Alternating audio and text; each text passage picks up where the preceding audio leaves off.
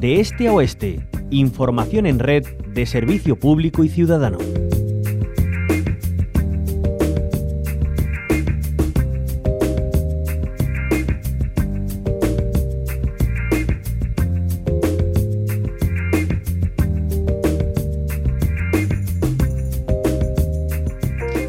¿Saben que casi el 80% del agua de nuestro país se destina a regar?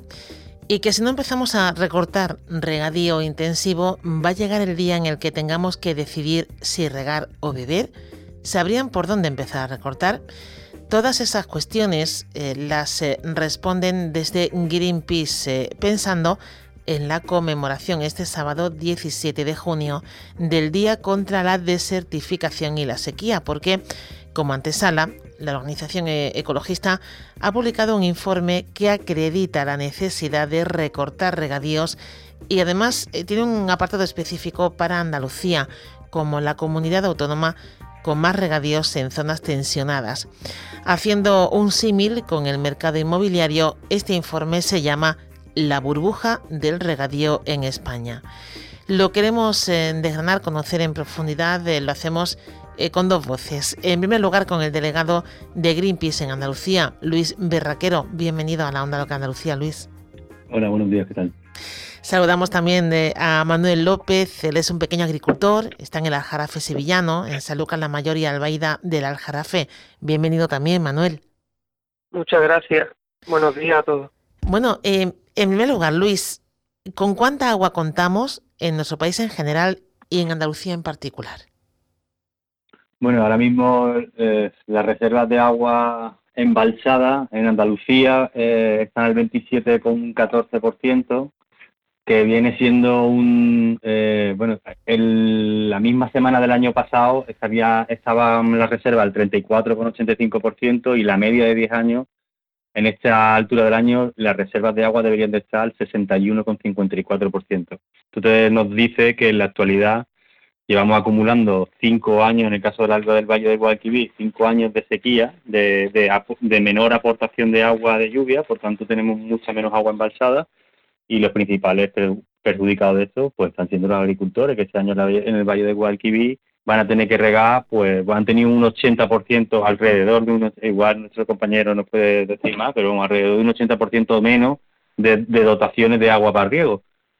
Eh, ¿Esto por qué está ocurriendo? Pues las sequías son recurrentes en nuestro, en nuestro ecosistema, en, los ecosistemas mediterráneos, pero sí que es verdad que debido al cambio climático sabemos que eh, este patrón de sequías recurrentes va a modificarse, eh, haciéndose más eh, impactante, haciéndose más duradera y haciendo más impredictible. impredecible en el sentido de que antiguamente las sequías solían durar ciclos de cuatro años y en la actualidad ya estamos viendo que eso incrementa eh, y que incrementa también las temperaturas, por tanto el suelo y la evapotranspiración aumenta, por tanto, eh, como por ejemplo cuando, cuando llueve, como ha ocurrido estos últimos días, que ha llovido de algunas zonas bastante copiosamente, eh, ese agua no llega a los embalses porque hay tanta sequedad, el suelo está tan seco que chupa toda el agua que cae. Entonces, pues ese es el panorama que tenemos. Eh, hablaba de Manuel como, como agricultor, eh, no tiene una gran explotación, es un pequeño agricultor. ¿Cómo, cómo están pasando estos periodos eh, que nos resume y nos, y nos cuenta el Luis? Esto, esta, esta, esta, sequía, esta falta de agua. Manuel, ¿cómo, ¿cómo lo llevan? Pues para mí la... Bueno, si lo tuviera que describir en una palabra sería incertidumbre, ¿no? Porque, por ejemplo, mi, mi pozo ahora mismo está bien, tengo agua para regar, yo cultivo, tengo media hectárea de naranjo y otro pequeña parcelita con olivo de mesa y almendro. Y riego los naranjos, que es un árbol que es muy sensible al estrés hídrico. De hecho, este año ya, con el calor que vino en abril, se sabe que la cosecha para el año siguiente, el cuaje ha sido casi la mitad. Entonces, ya esa cosecha está limitada. Pero además tiene siempre la incertidumbre que yo sé que mi pozo tiene agua hoy, pero no sé si el mes que viene va a tener agua. Entonces, está uno, si, tiene árboles frutales, que es algo que hay que mantener, mm, es complicado. Eh, la palabra, sí, es difícil, mm. porque no sabe si buscar, si ir buscando otras alternativas, y hay gente que está arrancando los árboles, porque no lo está pudiendo regar, se están, se les está muriendo. También que hay gente que está empezando a regar con agua salina, porque se le ha metido, se le ha metido el, la zona más, yo, vamos, San Lucas no está muy lejos de la Marisma y de Doñana en línea recta, pero entonces hay gente que está más para la zona de Pilas, Alcázar y hay alguien me contaron que, se le había colado ya el agua salina en el estilo y había tenido también que arrancar los naranjos. Con este panorama eh, eh, presentaban este eh, este martes el informe La burbuja del regadío en España. Luis, ¿por qué ponen el foco en el regadío? ¿Cómo afecta a, esto que estamos contando, a, la falta de agua, a la sequía, a la falta de lluvias, el regadío? ¿Por qué le llaman la burbuja del regadío en España? Bueno, porque pues en España entre el 2004 y el 2021, eh, a pesar de que han cerrado muchísimas explotaciones ganaderas y agrícolas, ha incrementado la superficie de regadío un 16%.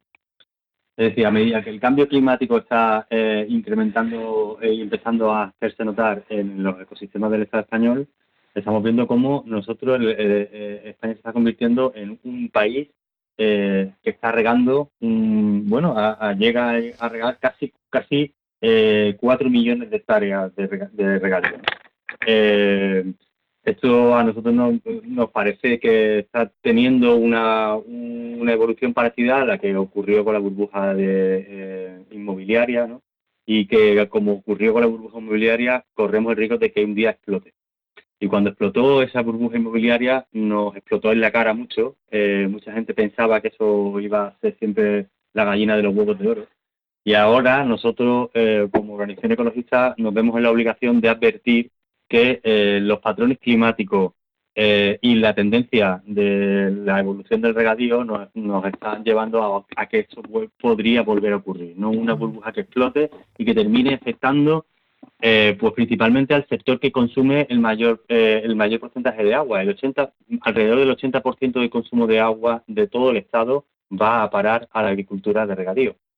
Por tanto, si esa burbuja explotara, y esto es una cosa que nos gustaría dejar muy claro, eh, si esa burbuja explotara, probablemente no afectaría a la, no afectaría tanto a las grandes corporaciones que están copando el, el sector agroindustrial ahora, y sí terminaría de afectar mucho, y por eso es lo que, más, lo que más nos preocupa a nosotros en Greenpeace, a las pequeñas explotaciones familiares, a la, agricultura familiar, social y profesional que fija población en el mundo rural y que es muy vulnerable frente a años de poca de poco agua, ¿no? Como estaba diciendo el compañero Manuel. Entonces, eh, eh, eso es lo que nos preocupa. Y, Manuel, como conocedor de, eh, del terreno, nunca mejor dicho, eh, desde su punto de vista, ¿cómo cree que se debe gestionar este recurso, el agua? Mm, después de darle muchas pensadas, mi opinión se está volviendo un poco extremista, porque es que me estoy empezando a plantear, ¿no? ¿Cuál es la función de la agricultura? Para mí es dar de comer a la gente.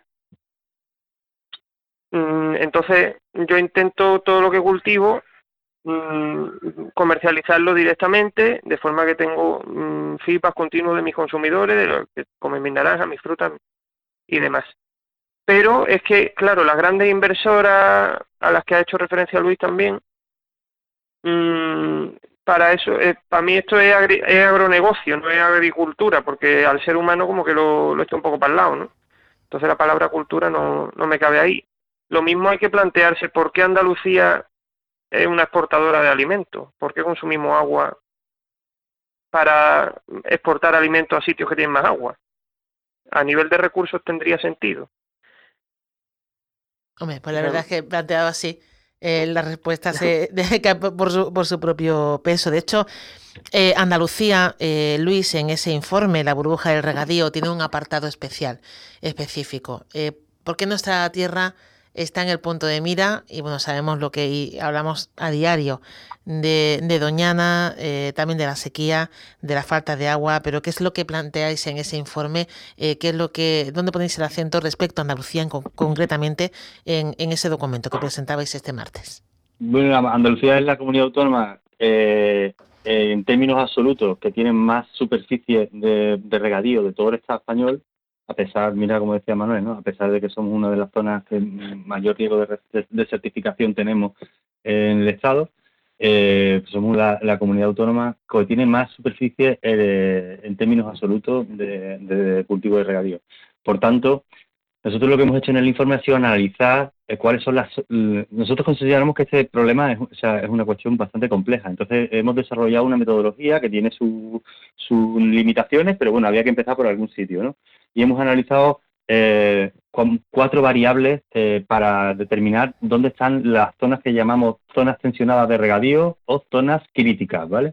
Las zonas tensionadas de regadío son aquellas zonas que eh, nosotros hemos considerado en base a tres, tres criterios. Uno, aquellos cultivos de regadío que están sobre acuíferos, que están en mal estado cuantitativo, es decir, que están antiguamente se les llamaba sobreexplotados, eh, como decía el, compañero también antes, hay algunos de pilas que ya están, no hay tanta agua eh, dulce y por tanto al no haber agua dulce se ha salinizado. ¿no?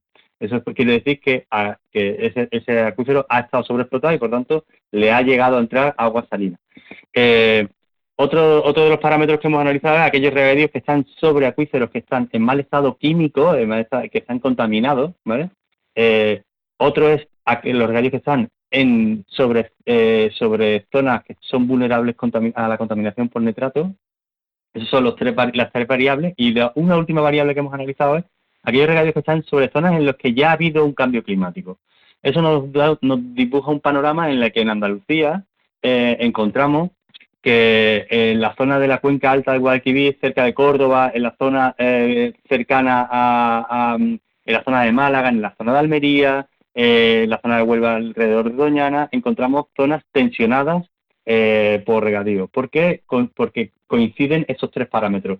Están sobre acuíferos que están o sobre, eh, sobreexplotados en mal estado en mal estado químico, perdón, y en zonas de, que son vulnerables a contaminación por nitrato.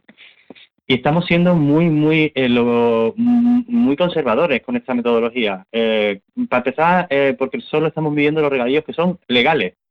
Porque, porque sabemos eh, que hay muchísimos regadíos que actualmente no están fuera de control. En, segundo lugar, estamos siendo conservadores porque, porque en Andalucía existe una burbuja del regadío vinculada a la, a la agricultura de, mm, a lo que decía el compañero Manuel, eh, de, muy vinculado a la exportación. Y está habiendo una, eh, un incremento de regadíos en nuevas zonas que todavía eh, no están teniendo una no, no está repercutiendo aún en los acuíferos pero sabemos que hay nuevas zonas que se están poniendo en regadío de forma muy intensiva como por ejemplo toda la zona de aguacate mango etcétera de la cerquía y de la y de la costa tropical en las que ya está habiendo muchísima presión en el territorio, pero todavía no tenemos esos indicadores en los acuíferos, ¿vale? Por tanto, eh, eh, sabemos que el problema puede ser aún peor. Y un último apunte, y con esto me callo, eh, no hemos introducido en este informe todavía las prospecciones de cambio climático. Es decir, nosotros hemos analizado aquí el cambio climático que ya se ha dado, ¿vale? pero si que, queremos hacerlo, lo queremos hacer en un futuro informe, queremos analizar cuáles son las proyecciones de cambio climático que se eh, que establecen en los diferentes eh, organismos oficiales para las diferentes comunidades autónomas, entre ellas Andalucía, que lo que promueven no es nada halagüeño, es decir, nosotros queremos ver cuál es el agua que, dice la ciencia que vamos a tener en un futuro. Teniendo en cuenta eh, la agricultura que tenemos, pues habría que plantearse lo que decía el compañero Manuel. si, si vamos a ir hacia un escenario de colapso hídrico, o empezamos a, abordar el problema de forma seria, sosegada y teniendo en cuenta la opinión del sector eh, y vamos hacia una transición hídrica justa. Porque no solo se, mm, no solo hace falta recortar agua, hay que hablar también de quiénes recortan agua. No puede ser que haya fincas de más de, de 50, de 200 hectáreas que están regando cuando hay familias que dependen totalmente de la agricultura eh, a las que si se les recorta un poco de agua se quedan en una situación de crisis económica brutal, eh, pues entonces habrá que ver, de que plantear hacer un reparto justo y social del agua. Eh, con todo esto, y bueno, os tengo que preguntar porque estos días es lo que está sobre la mesa, esa proposición de ley de regadíos en Doñana. Manuel, como agricultor, que necesitas agua para salir adelante, para que tus cultivos se mantengan, ¿cómo ves este debate? Perdón, ¿cómo veo este debate sobre el debate totalmente, sí, sobre totalmente necesario? Totalmente necesario. Y bueno, espero que sea la puerta para seguir con el tema y como dice Luis, abordarlo de forma sosegada y bueno, porque son decisiones muy difíciles, ¿no? Efectivamente, a quién a quién le se, a quién se le da ese derecho a seguir regando, ¿no? Porque al final es un derecho, esa posibilidad. Mm. Y, y cómo se busca también a los que no lo están haciendo legalmente, que al final también están consumiendo un agua de la que no tenemos cuantificación. Mm. Es una cosa. Y, Luis, desde Greenpeace, eh, esta proposición de ley de regadíos en la corona forestal de, Doñana, ¿cómo, ¿cómo, la veis? Y, bueno, enlazando un poco con lo que nos contabas antes, eh, ¿por dónde se debería eh, empezar a, recortar para que haya compatibilidad entre la agricultura y, y la vida, en definitiva, y el mantenimiento de este recurso que es el agua? Pues mira, eh, eh, nosotros, por supuesto, la, proposición de ley la vemos una... Mm, bueno, nos parece un engaño, para empezar, eh, porque la Junta de Andalucía está diciendo, está proponiendo que incrementar superficie regada en una cuenca hidrográfica donde ya tiene un organismo de cuenca, que es la Confederación Hidrográfica de Guadalquivir, que dice que no se puede incrementar, no cabe una hectárea más de regadío en esa cuenca. Punto número uno. Punto número dos, Dice que eh, esa legalización de... No, no estaban muy claras las hectáreas, se supone que son 800, 1200, 1600, en fin, ni siquiera queda muy claro en la proposición.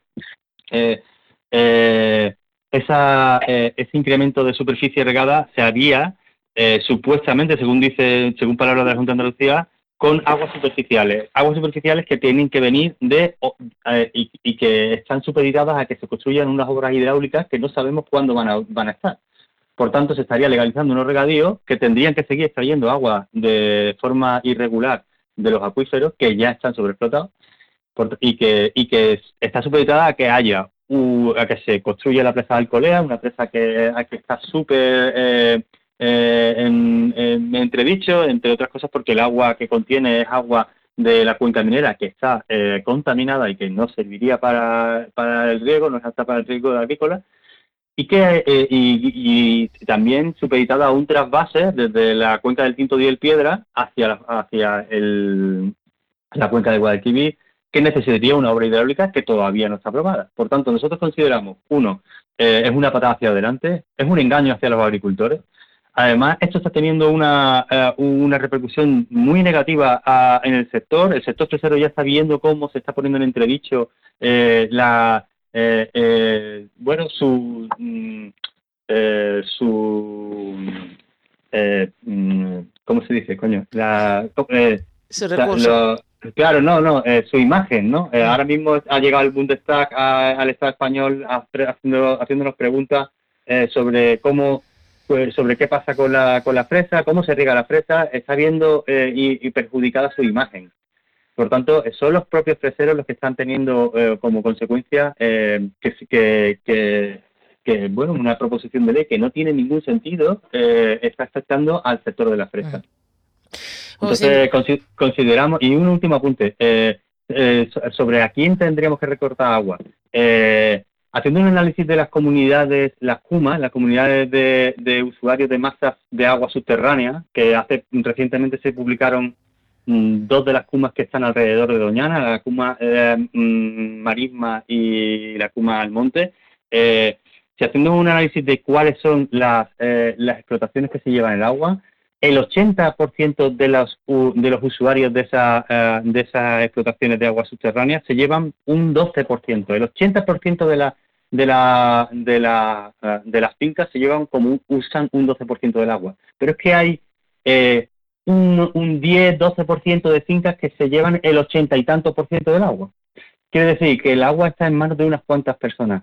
Eso, eso es lo que, a eso es lo que nos referimos con que deberíamos de hacer un reparto social del agua. Deberíamos de empezar a analizar a, eh, cómo afecta un recorte de agua a determinadas fincas. Porque si yo le quito el agua a una finca que tiene dos hectáreas de fresa, a lo mejor es la puntilla para que esa, para que esa finca deje de existir y para que ese agricultor deje de cultivar. Pero sin embargo, si le quitamos un, si le hacemos un recorte y un reparto de agua que es un bien público, por cierto, que no está, eh, que, no está asociado un bien público es un derecho humano.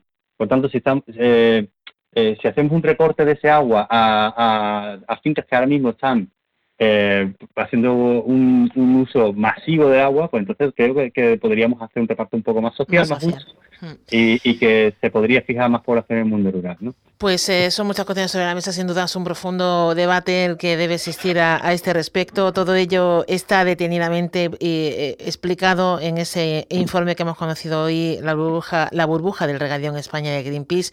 Le agradecemos a su delegado en Andalucía, Luis Berraquero, y también a Manuel López, agricultor en el Ajarafe sevillano, que nos hayáis atendido y contado vuestra opinión en la Onda Loca Andalucía. Muchas gracias. Perdona, ¿podría añadir una cosita? Sí, sí Manuel, dime a mí me gustaría, para reflexión general, ¿no? Sí. No solo es cuánta agua se gasta en, en agricultura, sino también he tenido la experiencia cuando he intentado otros canales de comercialización, cuánta comida se tira habiendo ya consumido ese agua. Me pasó concretamente con brócoli.